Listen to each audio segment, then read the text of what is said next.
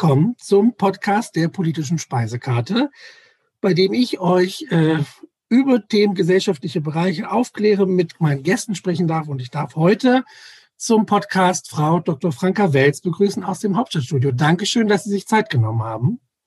Ja, dafür nicht. Vielen Dank, dass ich hier sein darf. Ist ja auch mal schön, auf der anderen Seite zu sitzen. Naja, im Superwahljahr gehe ich davon aus, dass Sie sehr viel zu tun haben momentan. Das stimmt.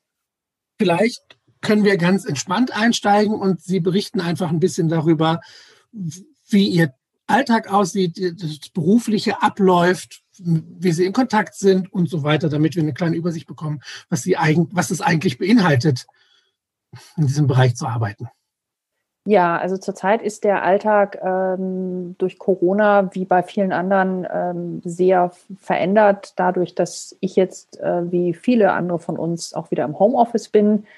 Äh, das heißt aber nicht, dass ich jetzt nicht mit meinen Leuten spreche, die im ARD Hauptstadtstudio sind. Wir äh, haben ja immer Leute, die auch vor Ort im Büro sind, aber eben jetzt angesichts der Pandemiesituation versuchen wir eben auch, dass so viele von uns wie möglich von zu Hause aus arbeiten. Dank der technischen Möglichkeiten, die man heutzutage hat, ist das ja auch relativ problemlos möglich.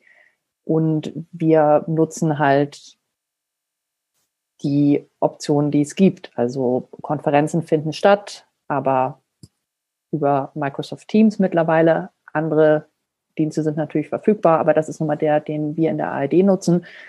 Und ähm, das Interessante ist, es geht halt, auch wenn es alles ein bisschen umständlicher ist, trotzdem überraschend gut. Das äh, hätte ich, als das Anfang vergangenen Jahres losging, nicht gedacht, aber ähm, also man kann auch dieses ja doch sehr unmittelbare Arbeiten der politischen Berichterstattung ähm, relativ gut von zu Hause aus machen. Wobei es natürlich schöner wäre, wenn die Dinge wieder so wären wie früher. Weil der unmittelbare Kontakt gerade zu den PolitikerInnen, der ist natürlich jetzt sehr eingeschränkt nur noch möglich, weil viele von denen halt auch eher über Video mit uns sprechen, als dass wir, dass man sich mal tatsächlich im Regierungsviertel treffen und Dinge besprechen kann. Ich denke, dass sich die Situation irgendwann verändert, das wünschen wir uns alle, damit wir ein Stück zur Normalität zurückkehren. Aber auch ich habe festgestellt, dass die Kommunikation durchaus ganz gut funktioniert. Also ob es jetzt äh, die Gespräche hier für den Podcast sind oder auch anderes. Es ist natürlich nicht das Gleiche, aber es ist zumindest eine Möglichkeit, mit Menschen in Kontakt zu treten und dann eben da auch, naja, ein soziales Netzwerk, ein soziales Leben aufzubauen. Das finde ich ganz abfedernd eigentlich. Ja, also zum Glück, denn also wenn das, äh, ich sag mal, wäre uns, hätte uns das vor 20, 30 Jahren ereilt, dann äh, wäre das, glaube ich, alles noch trostloser, als es jetzt schon ist. Schwierig ist es ja trotzdem. Das stimmt. Und äh, wenn wir vielleicht dabei eben auch sind bei den sozialen Bereichen, kommen wir vielleicht kurz auf soziale Netzwerke zu sprechen. Äh, ich durfte Sie ja auch über Twitter kontaktieren und wir haben uns das erste Mal unterhalten. Wie nehmen Sie das als Journalistin wahr, soziale Medien, die ja durchaus nicht nur als äh, ja, Heilmittel quasi angenommen werden, sondern durchaus kritisch betrachtet werden? Wie ist das für Sie? Also ganz konkret heißt das für mich und auch viele meiner Kolleginnen, dass natürlich unsere Arbeit jetzt noch mal eine Runde komplexer geworden ist, weil viele Debatten äh, natürlich sich ein bisschen insofern verschoben haben mit Blick darauf, wo sie ausgetragen werden. Während ähm, ja auch gerade die politischen Parteien früher ja auch viel, ich sag mal, über die klassischen Medien kommuniziert haben, ähm, nutzen viele jetzt diese ja inzwischen nicht mehr neuen, aber diese anderen Kommunikationswege natürlich auch, um ihre Botschaften und Ideen und das Volk zu bringen. Das heißt ganz konkret für uns äh, natürlich, dass wir jetzt im Grunde immer noch weitere Kanäle regelmäßig verfolgen müssen. Das heißt auch mit Blick auf das, was die Konkurrenz so macht, dass man zum Beispiel ja teilweise auf Twitter in Echtzeit sieht, welche Geschichten gerade von wem verfolgt und ähm, nach vorne gebracht werden. Und das heißt also, das ist noch ein Kanal, der die Aufmerksamkeit fördert, womit einfach unsere Arbeit noch mal deutlich komplexer geworden ist. Also so empfinde ich das zumindest. Es ist nicht unbedingt, ähm, das ist jetzt nicht schlimm oder so, aber es ist halt, wie gesagt, noch ein weiterer Kanal oder sogar mehrere, Denn es sind ja auch nicht alle auf Twitter, da haben, darüber sind wir jetzt ins Gespräch gekommen, aber viele nutzen ja auch die ganzen anderen Plattformen, also sei es Instagram, sei es TikTok, sei es was es da noch so alles gibt. Das heißt, man ist im Grunde, das, das, das Monitoring, wenn ich das mal so nennen darf, ist sehr viel breiter geworden. Und wir fassen das ja letztlich oft unter sozialen Medien zusammen. Aber auf Twitter, Insta und TikTok aktiv sein verlangt letztlich drei ganz unterschiedliche Kompetenzen, weil er so unterschiedliche Bereiche eigentlich des Lebens anspricht zwischen Video, Fotos und Kurznachrichten. Ja, ganz genau. Und das ist ja nicht nur so, dass wir das jetzt passiv konsumieren und als Informationsquelle nutzen, sondern alle Medien, äh, die ähm, ARD Outlets eingeschlossen, sind da natürlich auch am Start in Sachen Berichterstattung. Und das heißt, also für jemanden wie, wie mich, die ich ja nun aus dem Radio komme, eigentlich wirklich eine Audiospezialistin bin, hat das natürlich auch eine sehr steile Lernkurve in den vergangenen Jahren bedeutet, weil das ja alles, wir nennen das immer Ausspielwege, worüber wir dann unsere Themen und Geschichten platzieren. Und da hat sich natürlich schon einiges verändert von der klassischen Ausstrahlung übers Radio, wo man dann ein Thema bekommen hat oder sich gesucht hat, dazu recherchiert hat, also mit Menschen gesprochen hat, gelesen und am Ende dann zum Beispiel einen Drei-Minuten-Beitrag gemacht hat, der dann gesendet wurde vom eigenen Programm oder jetzt innerhalb der ARD. Wir sind ja im ARD Hauptstadtstudio sowas wie ein großer Zulieferbetrieb in der Gemeinschaftsredaktion Radio. Das heißt, wir versorgen den gesamten ARD Hörfunk, all die Wellen von äh, Flensburg bis München mit aktueller Berichterstattung hier aus Berlin und äh, aber eben nicht mehr nur auf dem linearen Weg des Hörfunks, sondern es werden jetzt eben auch die sozialen Formate genutzt. Twitter, auf Twitter muss ich natürlich anders an meine Zielgruppe rangehen, als ich das jetzt im klassischen Radiobeitrag machen würde, weil ähm, es ja nicht nur einfach gehört wird und den Leuten sozusagen vorgesetzt wird, sondern sie entscheiden ja auch aktiv, ob sie auf eine Geschichte draufklicken wollen, das überhaupt lesen, hören oder weiter verfolgen wollen. Das heißt, man muss da halt dann auch immer sehr viel lernen, ähm, auf welchem, auf welcher Plattform man die Leute zum Beispiel am ehesten bekommt und anspricht, so dass sie dann, ähm, wir nennen das zum Beispiel bei Instagram den Thumbstopper, weil die Leute ja oft mit dem Daumen durchscrollen und wenn man äh, dann die Leute fangen möchte, möchte man, ist das Ziel natürlich, dass der Daumen dann beim eigenen Beitrag stoppt und die Leute dann draufgehen und idealerweise damit interagieren. Und das finde ich schon interessant, weil man plötzlich einfach lernen musste, in den ganz unterschiedlichsten Formaten und Ausspielwegen zu denken, weil die eben alle jeweils ihren eigenen Gesetzmäßigkeiten folgen. Thumbstopper ist ja jetzt letztlich was, aber da gehen viele Medien drauf ein und dann würde ich gerne kurz noch ein bisschen genauer drauf sprechen, denn wir wissen, dass einige Medienoutlets ja realisiert haben, dass vor allem Überschriften da äh, catchy sind und jetzt einfach sehr ja, aggressive, und das meine ich nicht mal gewalttätig, aber eben sehr, sehr äh, in your face letztlich Überschriften verwenden und dann Themen versuchen, irgendwie anders nochmal aufzubereiten. Aber wie äh, nehmen Sie denn wahr, dass eben sehr viele Überschriften doch ja so ein Clickbait nennt man das ja auch, irgendwie geworden sind und gar nicht mehr so richtig auf den eigentlichen Inhalt verweisen.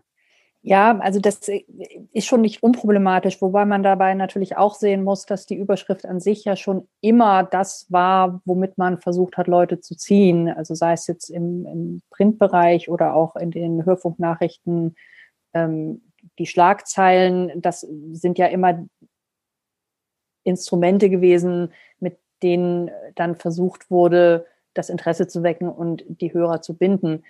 Äh, jetzt haben wir heute zusätzlich noch das Problem, und da gibt es ja auch Untersuchungen zu, dass viele Leute eben leider nicht mehr lesen als die Überschrift. Das heißt, der erhoffte Klick bleibt oft aus, dass dann der, was weiß ich, zum Beispiel dazugehörige Online-Text, der zum Beispiel jetzt auf tagesschau.de dann zu einem Thema erscheint, ähm, gar nicht zwingend mehr gelesen wird. Und das ist jetzt bei uns, glaube ich, nicht so häufig der Fall, aber man kann es ja immer mal wieder sehen, dass es dann auch gerade in den sozialen Netzwerken wie Twitter große Aufregung gibt über eine Überschrift. Und wenn man dann den dazugehörigen Text liest, man feststellt, es ist alles gar nicht so wild, weil dort dann Zusammenhänge hergestellt werden und Dinge eingeordnet werden, die aber durch die Überschrift oftmals, weil die halt knallig ist, nicht so vermittelt werden, wie man sich das mal wünschen könnte. Und dadurch wird dann natürlich eigentlich das Ziel, nämlich zu informieren, oftmals nicht in dem Maße erreicht, wie das eigentlich, eigentlich der Plan war. Und das ist natürlich schon schwierig, weil gerade Twitter ist ja auch so eine Empörungsmaschine, oftmals zumindest, wo dann auch ähm, Menschen dann auch gerne das, was sie ohnehin denken, dann in einer Überschrift, also bestätigt sehen und dann denken, ha, habe ich doch gewusst, darüber habe ich mich schon immer aufgeregt. Das wird dann fortgetrieben, entwickelt eine Eigendynamik und am Ende bleibt vom Kern einer Geschichte neben der ganzen Empörung in dieser Empörungsökonomie leider herzlich wenig übrig. Und das ist, glaube ich, schon etwas, worüber auch wir verstärkt nachdenken müssen, was, und mit wir meine ich alle in den sogenannten Medien, die es ja in der Form auch nicht gibt. Es wird ja auch immer gerne vorgeworfen, ihr von den Medien. Ähm, das sind halt einfach unterschiedliche Outlets, die wir haben mit unterschiedlichen Schwerpunkten, die auch ihren unterschiedlichen Tonfall haben. Das ist auch, finde ich, richtig und wichtig in einer ja pluralistisch angelegten auch Mediengesellschaft, wenn man das jetzt mal als Gesellschaft teil sieht.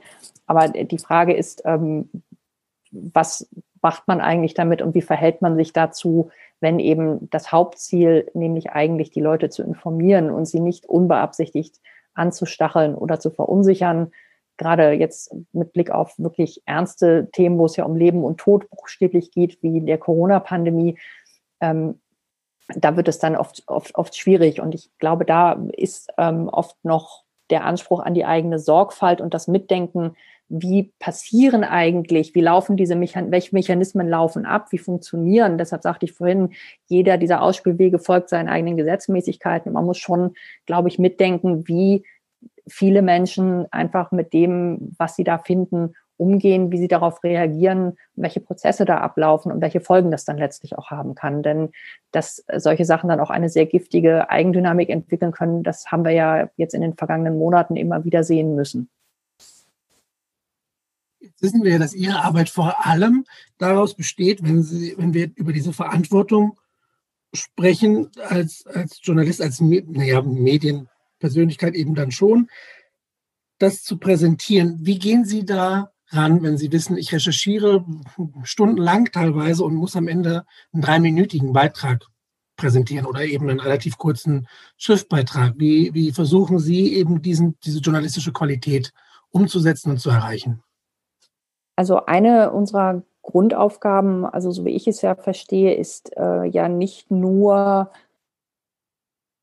einfach abzubilden, A sagt das eine, B findet das was anderes und C findet sowieso alles blöd, ähm, sondern auch immer eine gewisse Einordnung mitzuliefern, also sprich Zusammenhänge herzustellen, Hintergrundinformationen zu liefern und da stößt man dann oftmals, gerade wenn es um wirklich sehr komplexe Themen geht, sei es die Impfstrategie der Bundesregierung, seien es Diskussionen, äh, wie geht man jetzt eigentlich mit den Menschen um, die bereits gegen Covid-19 geimpft ist und äh, in Verbindung mit den Grundrechtseinschränkungen, die, Entschuldigung, denen wir ja alle in irgendeiner Form ausgesetzt sind, und da stößt man dann oftmals an die Größe des Gefäßes, was man zur Verfügung hat. Wenn wir zum Beispiel sagen, ich habe einen Drei-Minuten-Beitrag, da kann ich natürlich nicht umfassend alles zu einem Thema reinquetschen, was ich vielleicht ähm, für wichtig halte, aber was dann letztlich den Rahmen dieses Gefäßes sprengen würde und dann letztlich dazu führt, dass HörerInnen vielleicht ganz viel Informationen bekommen, damit aber letztlich herzlich wenig anfangen können, weil es doch eigentlich nicht großartig über eine, ich sag mal quasi Ansammlung von Spiegelstrichen hinausgeht. Und dann die Frage ist, was heißt das jetzt eigentlich und was mache ich damit? Ähm, ich mache es meistens so, dass ich dann mir überlege, was sind sozusagen die drei Kernaspekte, die zu einem Thema in einem Beitrag vorkommen müssen und würde dann eher versuchen, die in größerer Tiefe darzustellen, um eben Querverbindungen herzustellen, Zusammenhänge zu erklären äh, und eben einzuordnen, an, anstatt etwas zu machen, was zwar mengenmäßig ganz viel an verdichteter Information erhält, die Leute dann aber womöglich am Ende doch eher verwirrt zurücklässt. wie anspruchsvoll diese Arbeit ist, hat, ähm, kann man an ganz vielen Ebenen spüren. So ist es so, wir hatten das im Vorgespräch schon mal angedeutet. Äh, nämlich ist es so, in Niedersachsen ist dieses Jahr das Thema Journalismus, Sprache und, und die Aufgaben von Journalismus und die Zukunft der Zeitung mhm. äh, derzeit ja jetzt Thema für die, die dieses Jahr Abitur schreiben. Und da hatten wir uns verständigt, da habe ich ein bisschen mit den Schülern auch gesprochen. Äh, ganz viel kam, und da kommen wir zu dem, was Sie schon angedeutet haben, dass sie sich überwältigt fühlen von dieser Informationsflut, die sie in den sozialen Netzwerken, aber durchaus ja auch in anderen Medienformen mitbekommen. Jetzt weiß ich ja, wie viel Arbeit Sie da reinstecken, um diese kurzen Ausschnitte qualitativ zu prüfen. Wie glauben Sie, sollten Konsumenten solcher Informationen rangehen, um vielleicht Übersicht zu bekommen, zu strukturieren und eben sich nicht so überwältigt zu fühlen? Ja, das ist natürlich ganz schwierig angesichts dessen, weil wir ja im Grunde alle, also Medienschaffende, aber auch ähm, NutzerInnen, ähm, ja, Dauerfeuer ist so ein schlechtes Bild, also so ein martialisches Bild, was mir da nicht, nicht so gefällt. Aber ähm, wir sind ja im Prinzip einem nicht enden wollenden Strom ausgesetzt. Und es gibt ja auch immer dieses schöne Phänomen ähm, des sogenannten Doom-Scrollings, dass man also gerade, wenn man zum Beispiel auf Twitter oder sonst wo unterwegs ist, dann einfach ähm, sich durchscrollt und immer eine Sache nach der anderen aufnimmt, aber sich dann, äh, aber im Grunde immer nur in Teilen und dann ähm, das Ganze dann dazu zusammenführt. Also ich, ich stelle mir manchmal unser aller Gehirn vor wie so eine Schneekugel, die jemand ordentlich durchgeschüttelt hat, weil dann ganz viele kleine Partikel da durcheinander ähm, fliegen, aber letztlich am Ende kein klares Bild mehr entstehen kann. Und was ich glaube, sinnvoll wäre, wäre zum einen äh, wirklich, wenn man es anfängt, wir, wir sehen irgendwo eine Überschrift, die uns interessiert ähm, und dann sich die Zeit zu nehmen und zu sagen, okay, das will ich, dazu will ich jetzt mehr wissen. Also das heißt, erster Punkt ist dann auch den dazugehörigen Text tatsächlich zu lesen dann vielleicht auch nicht gleich zum nächsten Thema weiterzuspringen, sondern sich auch selbst zu sagen, ähm, dazu will ich jetzt vielleicht noch mal ein bisschen mehr sehen, auch vielleicht noch mal eine andere Sichtweise. Das heißt, dann beim Thema zu bleiben und sich da dann eben auch ähm, verschiedene Berichte, Stellungnahmen, was es alles so gibt, anzugucken, nicht auch immer alles blind zu glauben, was zum Beispiel auch, was weiß ich, zum Beispiel große Accounts teilen und oftmals ja auch schon mit einer, mit einer Kommentierung versehen, sondern äh, dann nochmal auf eigene Faust und zwar zu diesem Thema selbst weiterzulesen, um dann eben sich die Einzelteile zusammenzusammeln und dann erstmal zu diesem einen Thema ein etwas klareres Bild zu haben und dann erst zu gucken, okay, das habe ich jetzt so halbwegs begriffen, soweit das in, zu diesem Zeitpunkt möglich ist. Ähm, und jetzt erst gehe ich zum nächsten Thema weiter. Also oh, sozusagen dann eben so das im Kleinen, was viele von uns ja auch versuchen, komplexe Themen und Inhalte runterzubrechen, so dass sie gut zu erklären, dass man sie auch erfassen kann, ähm, aber auch Verweise zu liefern, wo man noch mehr darüber erfahren kann und das dann im Grunde so anzuwenden und eben nicht äh, dieser Versuchung zu erliegen, sich immer ganz viele kleine Schnipsel ins Gehirn zu stopfen, ähm, mit dem Ergebnis, dass am Ende dann wirklich dieser Überwältigungseffekt eintritt. Denn ähm, es gibt ja, es ist ja auch einfach de facto so, ähm, dass äh, zu jedem gegebenen Zeitpunkt wir eigentlich immer nur auch ein gegebenes Maß an Informationen wirklich verarbeiten können.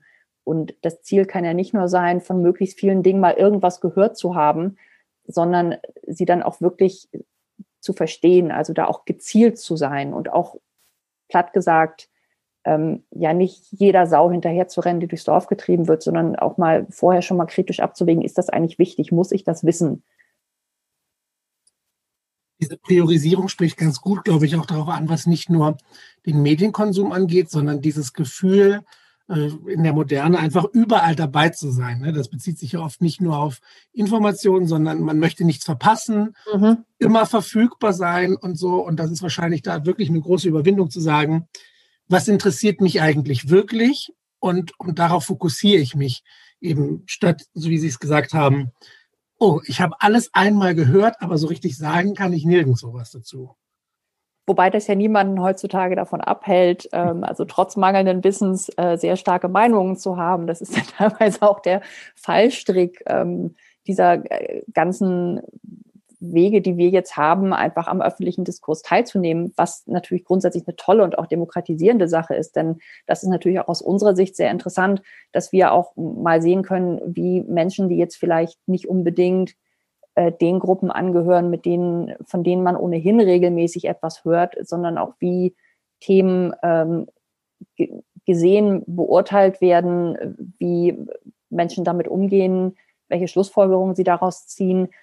Aber nichtsdestotrotz glaube ich, ähm, das gilt ja für uns auch genauso, dass ich glaube, man da auch sehr achtsam sein muss im Sinne von, sich eben nicht selbst zu überfordern und auch gerade dieser, diesem, diesem Gefühl, oh, jetzt könnte ich da irgendwas verpassen und dann bin ich komplett am Rand und stehe außen vor, nicht zwingend immer nachzugeben, so verführerisch das sein mag. Also das geht mir ja auch selbst manchmal so, dass ich dann plötzlich merke, ich bin irgendwie, wollte eigentlich mir eine Sache angucken, bin dann aber vom Hundertsten ins Tausendste gekommen, weil ich irgendwie tausend Dinge gesehen habe, die ich, die ich auch noch interessant finde und ähm, dann aber am Ende feststelle, eigentlich bin ich nur sehr ermüdet und mit dem eigentlichen Projekt, nämlich jetzt ein bestimmtes Thema etwas besser zu durchdringen, nicht wirklich weitergekommen. Nehmen wir an, ich habe mich jetzt quasi auf ein Thema fokussiert und, und mich darüber auch informiert und nachgelesen. Äh, eine andere Frage aus der Schülerschaft war quasi, wie äh, man damit umgehen kann, wenn jetzt, äh, da wurde konkret auf den Fall von Klaas-Hendrik Relotius verwiesen, wenn ich jetzt quasi im Nachhinein erfahre, dass es da eben äh, ja Probleme, Fälschungen letztlich auch gab und äh, mir ist bewusst, dass solche krassen Fälle durchaus selten sind, aber naja, das Vertrauen in die Medien ist ja durchaus angeknackst, möchte ich sagen. Und selbst Leute, die jetzt nicht gleich auf die Straße gehen und sagen, das sind alles Fake News, hinterfragen durchaus einmal öfter. Wie kann ich möglicherweise mit diesem Phänomen umgehen? Also, wobei ich ja grundsätzlich sagen muss, dass ich das in der Tendenz nicht alles unhinterfragt zu schlucken, sondern auch sich ein Mindestmaß an kritischem Denken zu bewahren, äh, tendenziell gar nicht so schlecht finde. Denn auch wenn, und das muss man auch ganz klar sagen, also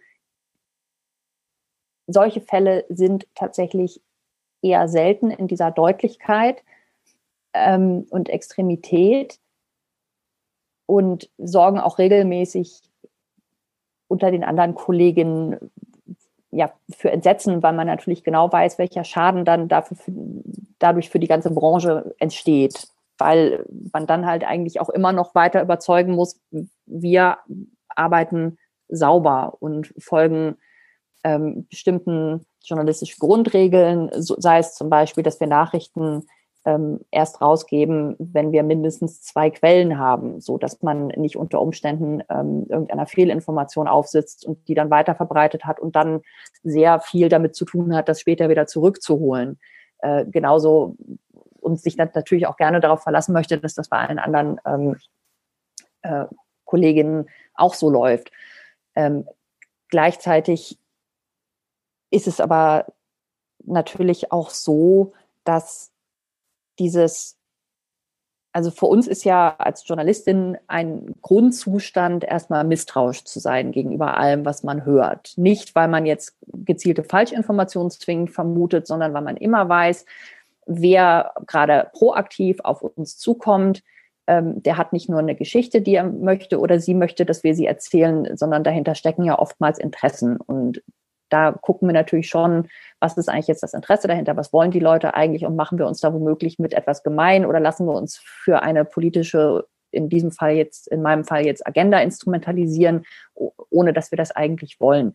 Nichtsdestotrotz ist aber dieses diese, diese Grundhaltung ähm, wirklich immer bei, bei allem, was man sieht, auch nochmal eigenständig zu gucken. Deshalb sagte ich vorhin, nicht nur eine Geschichte zu einem Thema lesen, sondern nach Möglichkeit breiter lesen, dass man eben auch andere ähm, Blickpunkte sieht, andere Perspektiven sieht und dann ähm, vielleicht auch Widersprüchlichkeiten entdeckt, wo man denkt, okay, dieser Aspekt ist vielleicht mit Vorsicht zu genießen, nicht weil jemand da jetzt bewusst falsch informiert hat, sondern weil bestimmte Dinge einfach in einer Deutlichkeit, in einer bestimmten Deutlichkeit zu einem bestimmten Zeitpunkt noch nicht zu sagen sind.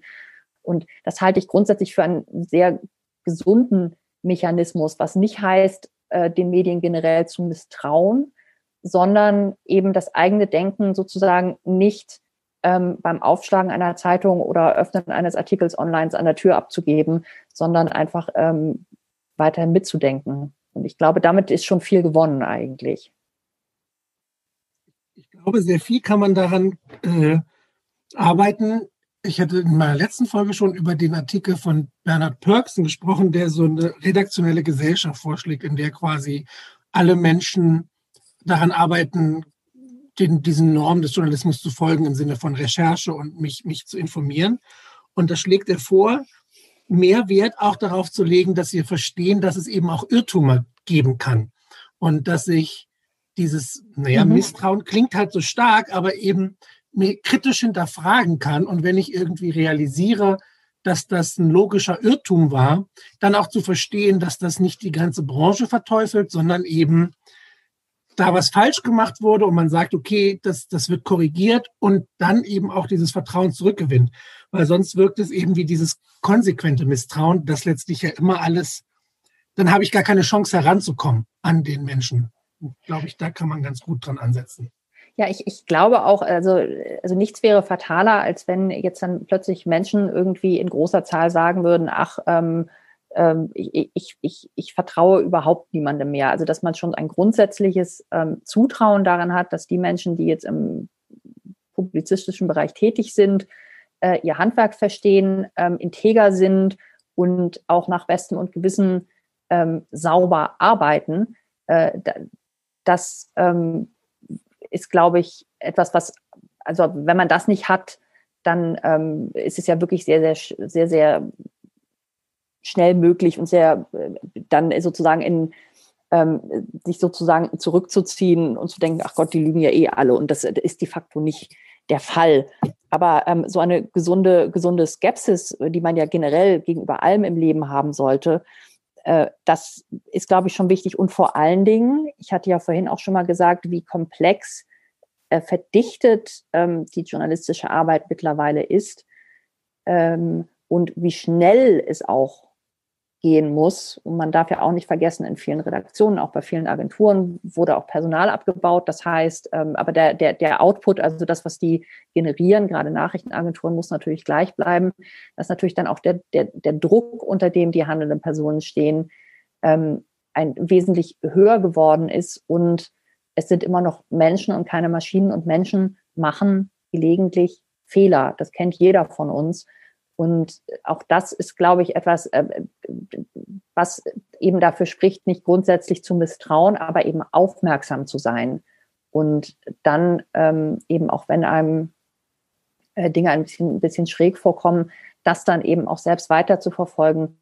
Denn äh, wir alle wünschen uns ja nichts mehr als eine Leser, Hörer, Zuschauerschaft, die eben mündig ist und selbstbewusst ist und auch Dinge aus eigenem Antrieb heraus hinterfragt, ohne eben dann zwangsläufig gleich zu sagen, oh, da wollte man mich jetzt manipulieren oder dergleichen mehr, sondern eben äh, auf Basis dieses Grundzutrauens, dass äh, das, was da gemacht wird, auf einer integren Basis passiert. Das kann ich total gut nachvollziehen. Wenn Sie jetzt darüber gesprochen haben, dass ja auch wenn es eben nicht, zu, nicht zum, zum Misstrauen führen soll, so, aber es gibt ja durchaus in gerade Kommentaren und so weiter, die ja auch eben sehr objektiv, aber trotzdem persönlich sind, diese, naja, Agenda-Setting, dieses Journalismus-Agenda, was Sie angesprochen hatten. Äh, da würde ich gerne ein bisschen konkreter drauf eingehen, weil ich glaube, um sowas zu verstehen, benötigen wir einfach auch gute Analysemittel, der Sprache. Also da kann ich ja letztlich, wenn ich äh, mir, mir Artikel ansehe, besser verstehen, worauf die abzielen möglicherweise. Mhm. Wissen Sie, was ich meine? Oder ich ja, Nee, auf jeden Fall. Also wobei man nochmal dazu sagen muss, weil äh, das eine, eine, eine Diskussion ist, die ich häufig führe, weil ich auch häufiger mal äh, verschiedene also Kommentare zu unterschiedlichen Themen schreibe, dass dann ähm, gesagt wird, oh, das ist jetzt aber nicht objektiv, was Sie machen, wo man sagen muss, na ja, ein Kommentar ist ja auch ganz explizit als Meinungsbeitrag angelegt. Also da geht es ja dann gerade darum, eine deutliche Meinung zu einem Thema zu haben, sei es zum Beispiel der Umgang des Bundesinnenministeriums, speziell Bundesinnenminister Seehofer, mit dieser ganzen Thematik. Ähm, soll es eine Studie zu Rassismus und Rechtsextremismus in der Polizei geben, ähm, wo Seehofer ja lange damit argumentiert hat, sinngemäß, naja, also was nicht, was nicht sein darf, kann auch nicht sein ähm, das sei ja verboten, deshalb ähm, und, und, deshalb könne man äh, sei eine Studie mit dieser expliziten Ausrichtung nicht notwendig. Und das habe ich zum Beispiel sehr deutlich kommentiert und dann auch argumentiert, warum ich das anders sehe. Und dann bekommt man häufig Feedback und sagt, die sind ja gar nicht objektiv. Und das ist dann aber auch so, dass der Kommentar der Fall ist, in dem man auch nicht objektiv sein muss, sondern tatsächlich eine Meinung zu einem Thema hat, wo man ja auch dann eine These hat, die man dann mit Argumenten versucht darzulegen, um eben auch da eine, eine Einordnung zu schaffen, was dann aber tatsächlich meine Meinung in diesem Moment ist und jetzt kein ähm, Beitrag, der alle Seiten zu Wort kommen lässt, der ein, was so ein klassischer Bericht wäre. Ähm, und gleichzeitig ist natürlich keine Meinung Gesetz oder in Stein gemeißelt, sondern das ist eine Facette eines auch sehr ähm, facettenreiches, reichen Meinungsbilds, was ja auch, deshalb ist auch da immer hilfreich ist, nicht nur einen Kommentar zu einem Thema zu lesen oder sich anzuhören, sondern auch verschiedene, vielleicht auch von verschiedenen Medien, ähm, wo wir wissen, die einen haben eine eher konservativere Aus Ausrichtung, andere sind eher ähm, liberaler, progressiver eingestellt. Äh, und was dann ja auch wieder im Grunde so der Verteilung der Meinungen idealerweise, wie sie auch so innerhalb der Gesellschaft sich auch zeigen, ähm, wieder, widersprechen sollte. Sprache ist, glaube ich, ein ganz wichtiges Stichpunkt, weil, äh, Stichwort, weil dabei natürlich auch immer wichtig zu sehen ist, nicht nur welche Meinung wird da vorgetragen, sondern wie geschieht das? Ähm, wie welche Begriffe werden verwendet und welche Diskurse werden damit womöglich auch reproduziert. Denn es gibt ja zum Beispiel unterschiedliche Art und Weisen, bestimmte, bestimmte, bestimmte gesellschaftliche Gruppen zu bezeichnen. Und wenn ähm, ich in bestimmten Kommentaren ähm, Begriffe lese, die ich eigentlich zum Beispiel eher Diskursen des rechten Spektrums zuordnen würde, dann kann mir das schon einen Hinweis darauf geben, dass man also zum Beispiel auch häufiger schon mal, wenn man, wenn man äh, dann Kommentare liest, nicht nur guckt, welche Meinung wird da eigentlich vorgetragen, sondern auch, welche Sprache wird dort genutzt. Ähm, das gilt übrigens auch für die in Anführungsstrichen normale Berichterstattung, denn durch Sprache kann ja zum Beispiel auch Ausgrenzung erfolgen. Also wir haben jetzt demnächst den ersten Jahrestag dieses schrecklichen rassistischen Attentats von Hanau, wo zum Beispiel dann sowohl in Kommentaren als auch in der einfach erstmal ganz allgemeinen Berichterstattung anfangs viel die Rede von einer fremdenfeindlichen Tat war, wo es dann auch große Diskussionen gab und auch einen berechtigten ähm, Aufschrei, ähm, denn wenn man darüber nachgedacht hat, waren das keine Fremden, die dort ermordet wurden, sondern das waren Hanauer, die aber halt Zuwanderungsgeschichte hatten.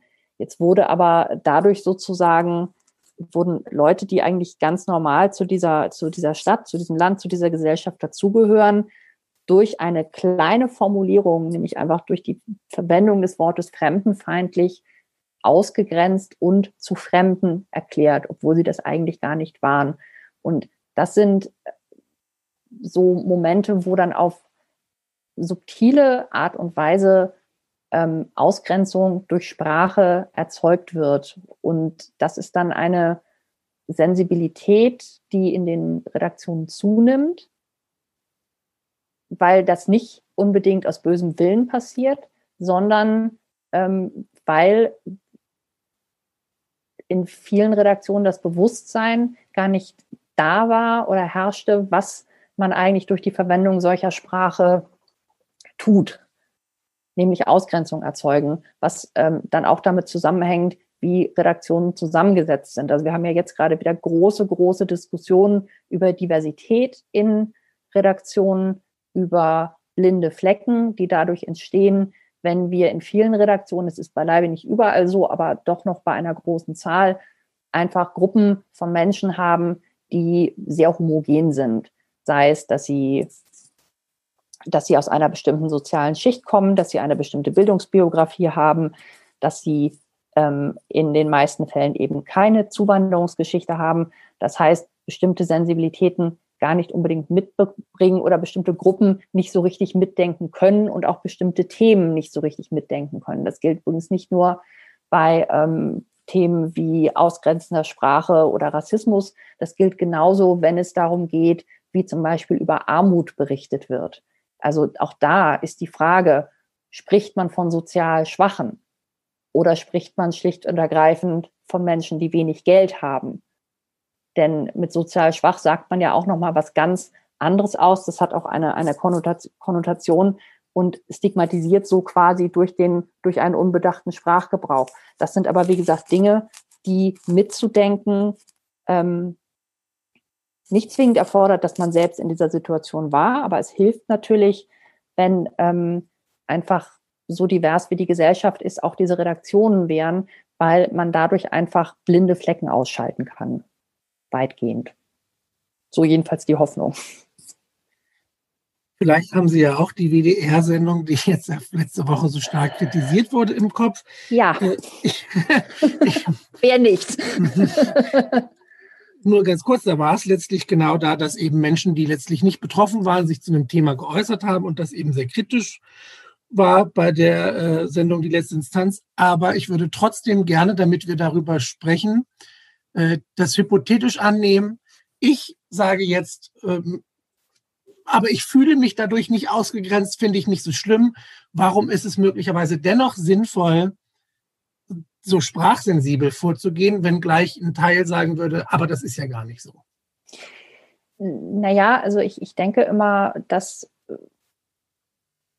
klar ähm, also davon abgesehen jetzt in, in, diesem konkreten Fall, wir müssen das jetzt, das wurde an anderer Stelle erschöpfend diskutiert, deshalb ich, will ich das jetzt auch gar nicht ähm, großartig auswalzen, aber ähm, es, es ist ja schlicht und ergreifend so, da ging es ja zum Beispiel auch speziell ähm, um ähm, ein Beispiel, ähm, einen Begriff für eine gewisse Paprikasauce, den man heute so nicht mehr verwenden sollte. Und da ist es übrigens völlig egal, wenn Sie und ich sagen, mich stört das nicht, mich kratzt das nicht. Ähm, und äh, selbst äh, wenn ich weiß, dass es äh, einfach eine, eine Gruppe, und zwar im Grunde die größte ethnische Minderheit äh, in, in Europa ähm, gibt, die ähm, ja auch einem beispiellosen Völkermord unter den Nazis zum Opfer gefallen ist, der immer so unter dem Radar fliegt, weil wir da auch über Bildung reden müssen. Denn äh, wie zum Beispiel dann auch der Völkermord an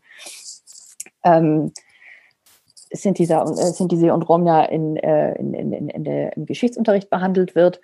Ähm, aber dann kann es eigentlich nicht sein, dass dort eine Gruppe äh, von Mitgliedern der weißen Mehrheitsgesellschaft sitzt und ähm, sagt, na ja, zum einen, wir haben das immer so gesagt und zum anderen eine äh, auch derartige Ignoranz und auch ähm, fehlende Sensibilität dafür aufweist, dass wenn wir in dieser Gesellschaft wirklich für alle Gruppen sprechen und also uns die mitdenken wollen, äh, dass man es dann, dass es dann die eigene Befindlichkeit herzlich egal ist, sondern wenn ich weiß, dass es einfach ähm, Menschen gibt, deren Vorfahren dieser Buchstabe in den Unterarm geritzt wurde, die zu Tausenden ermordet worden sind, die heute auch immer noch ähm, eine der am stärksten diskriminierten Gruppen in Europa sind, weil es da auch irgendwie eine Art unheiligen Konsens zu geben scheint.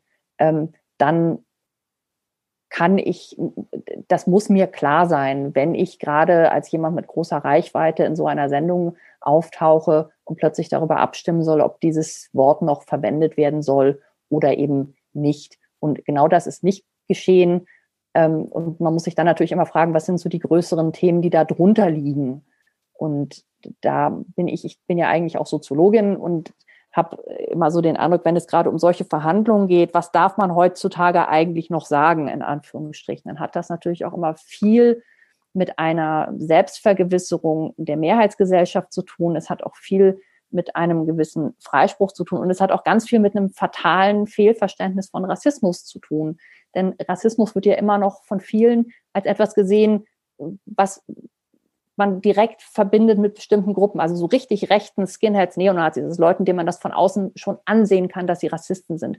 Die gesellschaftliche Mitte weist ja weiterhin von sich, und zwar entschieden und empört von sich, selbst rassistisch zu sein. Und äh, was so eine gewisse Blindheit oder Scheuklappen mit Blick auf Alltagsrassismus, rassistische Strukturen, von denen Sie und ich übrigens auch profitieren, weil wir eben so sind, wie wir sind, ähm, und dass es da eben nicht nur um ähm, gruppenbezogene Menschenfeindlichkeit in Form von entmenschlichender Sprache und ähm, Schimpfworten geht, sondern dass es da ähm, um knallharte Macht- und Verteilungskämpfe geht, um gesellschaftliche Teilhabe und um Gruppen, die davon systematisch ausgeschlossen werden. Und das ist etwas, ähm, was es umso ärgerlicher macht, wenn Sendungen wie diese passieren, weil damit man einerseits dem Publikum, das sich vermeintlich verunsichert fühlt, weil es irgendwie auch nicht mehr weiß, was es jetzt noch sagen darf, so eine Kuscheldecke ist doch alles gar nicht so schlimm, das ist auch gar kein richtiger Rassismus, rassistisch sind immer die anderen zuwirft.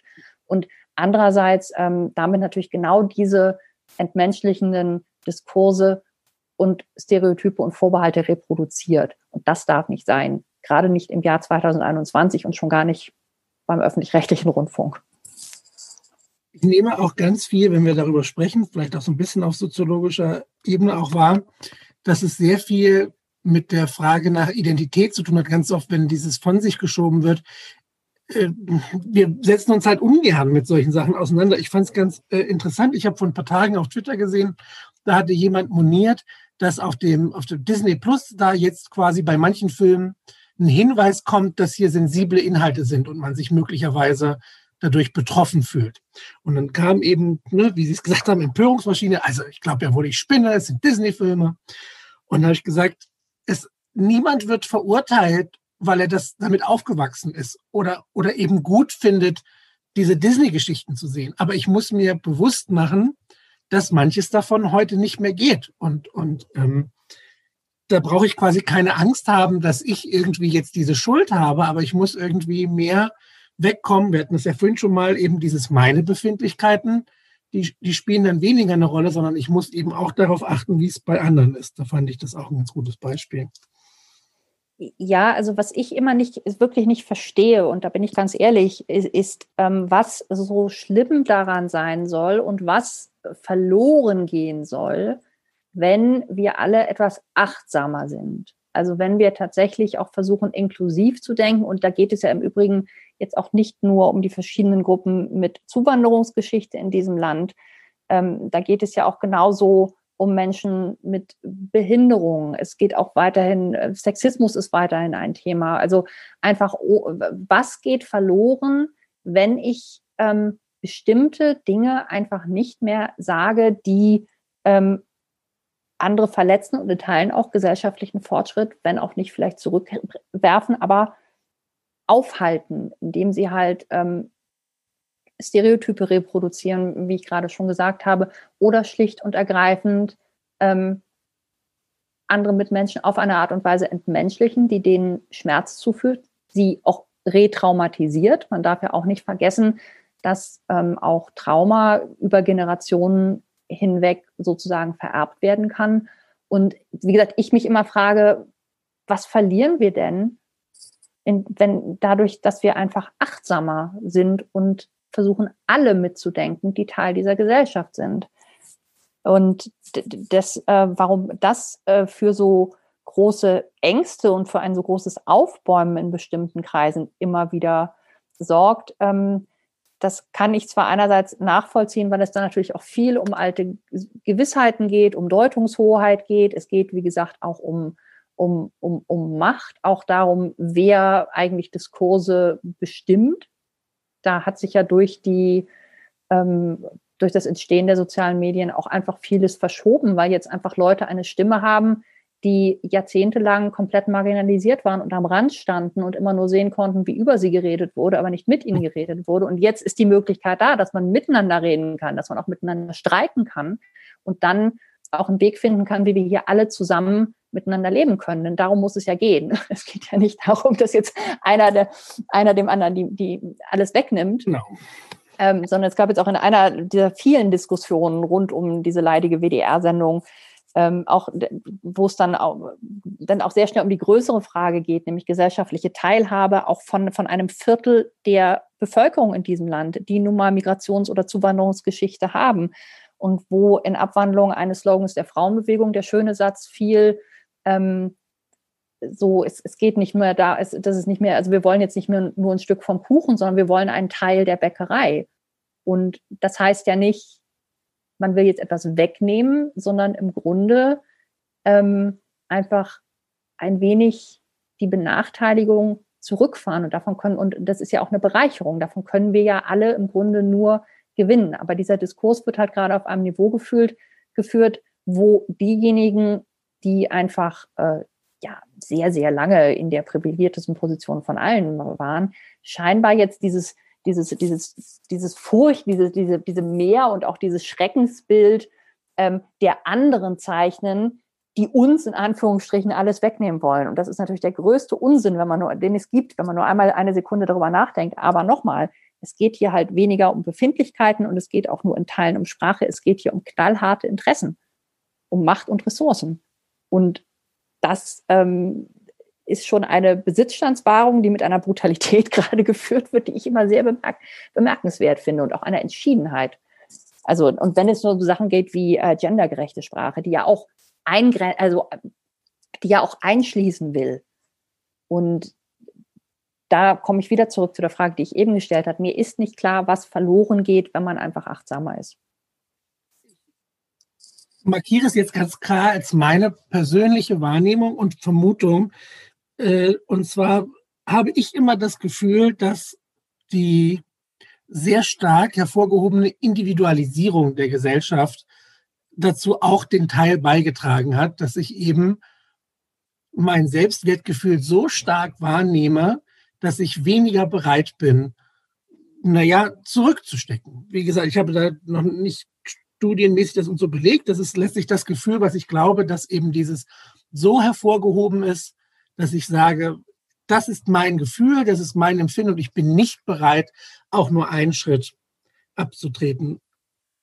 Wenngleich, was ich ganz, ganz toll finde, was Sie auch mit eingebracht haben, diese Idee letztlich, wenn wir Menschen mehr inkludieren und, und in die Gesellschaft einbeziehen, da steckt halt ein gewaltiges Potenzial an Erfahrung, Wissen, Ideen, das bisher schlicht nicht genutzt wurde äh, ne, Sachen, die eben Ideen, die das besser machen. Nur ganz kurz, vielleicht, ich hatte das, als es um Mobilität ging. Und äh, hier in Hannover gibt es relativ viele dieser E-Roller. Und ich fand die immer ganz angenehm, weil ich die als bequeme Fortbewegung wahrgenommen habe und ähm, die ja ein bisschen klimaneutraler sind als möglicherweise das Auto. Mhm. Ja, ich nehmen wir das so.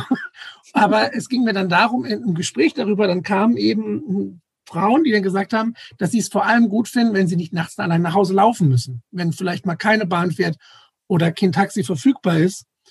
Und da war ich mir dessen nicht bewusst, natürlich nicht, weil ich in dem Sinne nicht betroffen war und konnte durch das Potenzial eben der Menschen, die andere Erfahrungen haben, dazulernen, warum es möglicherweise noch mehr Gründe gibt, eine andere Richtung einzuschlagen.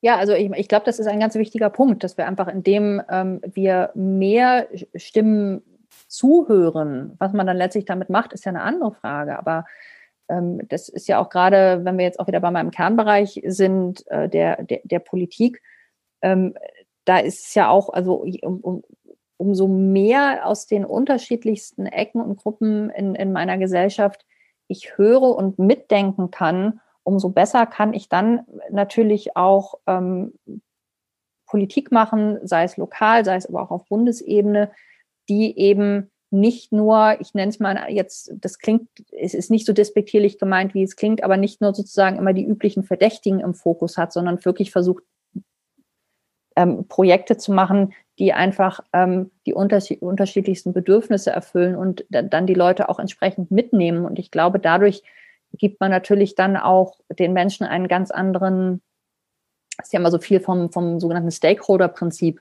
die Rede, aber dann äh, gibt man natürlich auch den Menschen sozusagen ein eher ein Argument zu, zu sagen, ähm, ja, da will ich mich einbringen und dem sozusagen, äh, das unterschreibe ich jetzt auch mit, weil ähm, das etwas ist, was mich nicht nur sozusagen als Wurmfortsatz dieser Gesellschaft, sondern als ganz normalen zentralen Teil ähm, betrachtet. Und ich glaube, auch für den gesellschaftlichen Zusammenhalt kann es eigentlich nur gut sein. Denn auch wenn wir jetzt sagen, wir leben in Teilen der, der Polarisierung, wenn man auch einfach die Gesellschaft in ihrer Vielfalt auf den unterschiedlichsten Ebenen abbildet. Und das muss übrigens auch heißen, dass zum Beispiel ähm, BPOC äh, dann nicht nur immer sozusagen als Expertin der eigenen Betroffenheit irgendwo auftauchen, sondern es wäre einfach auch mal ganz wunderbar, wenn in den Reigen der Volkswirte und Volkswirtinnen, die zu ökonomischen Themen in, in Talkshows ähm,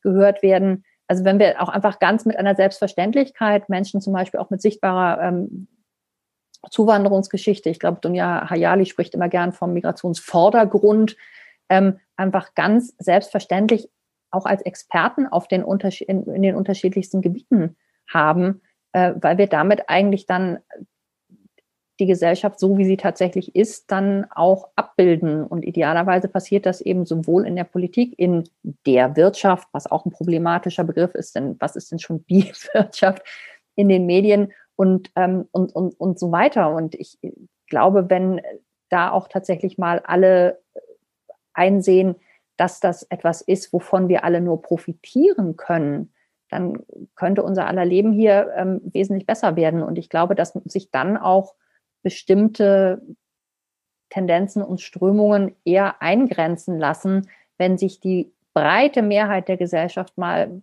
wie gesagt, trotz aller Meinungsverschiedenheiten, trotz auch ähm, vielleicht gewisser Interessenunterschiede, aber zusammenrauft und so sagt, wir wollen jetzt hier zusammen ähm, etwas aufbauen, das für uns alle ein gutes Leben ermöglicht.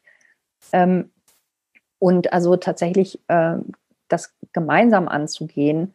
Äh, und, aber da, da, dafür ist es eben erforderlich, dass die, die bisher am Rand standen und ähm, teilweise auch strukturell einfach benachteiligt werden, äh, dass, dass man das abstellt. Und zwar nicht, um denen einen Gefallen zu tun, sondern weil das auch im Interesse der Mehrheitsgesellschaft ist. Man braucht die Mehrheitsgesellschaft, denn also die muss das von sich aus entscheiden, dass sie das so will ähm, und sich dann aber auch übrigens auch proaktiv über so Dinge wie strukturellen Rassismus und dergleichen mehr informieren. Also es kann auch nicht sein, dass man dann immer wieder kommt, oh, jetzt erklär mir das doch bitte nochmal. Also es kann nicht sein, dass Menschen, die schon mehrfach traumatisiert worden sind, dann wieder irgendwo in Talkshows sitzen und der weißen Mehrheitsgesellschaft ihren Rassismus und ihren strukturellen Rassismus erklären, also da quasi kostenlose Bildungsarbeit machen. Äh, und dann eben noch eigene Verletzungen und eigenes erfahrenes Trauma immer wieder anzapfen müssen und dadurch in Teilen auch retraumatisiert werden. Also das kann auch nicht sein. Ich finde, das macht man es sich auch immer ein bisschen zu leichter, wenn man sagt, zu leicht, wenn man sagt, oh, erklär mir das doch mal bitte, sondern das ist wirklich eine Hohlschuld seitens der Mehrheitsgesellschaft an, anzuerkennen, dass man sich unangenehmen Wahrheiten stellen muss, dass man sich auch Dinge stellen muss, die schmerzhaft sind. Denn keiner ist gerne Teil von Strukturen auf der Gewinnerseite, die andere nicht nur benachteiligen, sondern zum Teil auch ähm, Lebenschancen schlicht und ergreifend verbauen. Ähm, aber da müssen wir durch. Also ich glaube, manchmal muss es wehtun und in diesem Fall sehr dringend. Das ist ein schönes Schlusswort. Ich glaube, nicht allen wird es gefallen, aber Sie haben vollkommen recht. Ich sehe das ähnlich. Das ist ein Prozess, der wird langwierig sein und anstrengend. Aber ich verweise auch immer gern drauf. Es wird halt am Ende sich lohnen. Und dann müssen wir das halt uns da durchkämpfen und daran arbeiten wir tagtäglich. Jetzt haben wir so viele tolle Sachen angesprochen. Ich fand es sehr, sehr ergiebig. wir konnten gar nicht so richtig über das Inhaltliche sprechen. Vielleicht darf ich Sie ja irgendwann noch einmal einladen. Dann fokussieren wir uns beim nächsten Mal aufs Politische. Für heute bin ich äh, Ihnen sehr, sehr dankbar, dass Sie in den stressigen Zeiten sich Zeit genommen haben, äh, ja, mit, sich mit mir auszutauschen. Ja, ach, jederzeit gerne. Jetzt muss es sich halt nur noch jemand gerne anhören.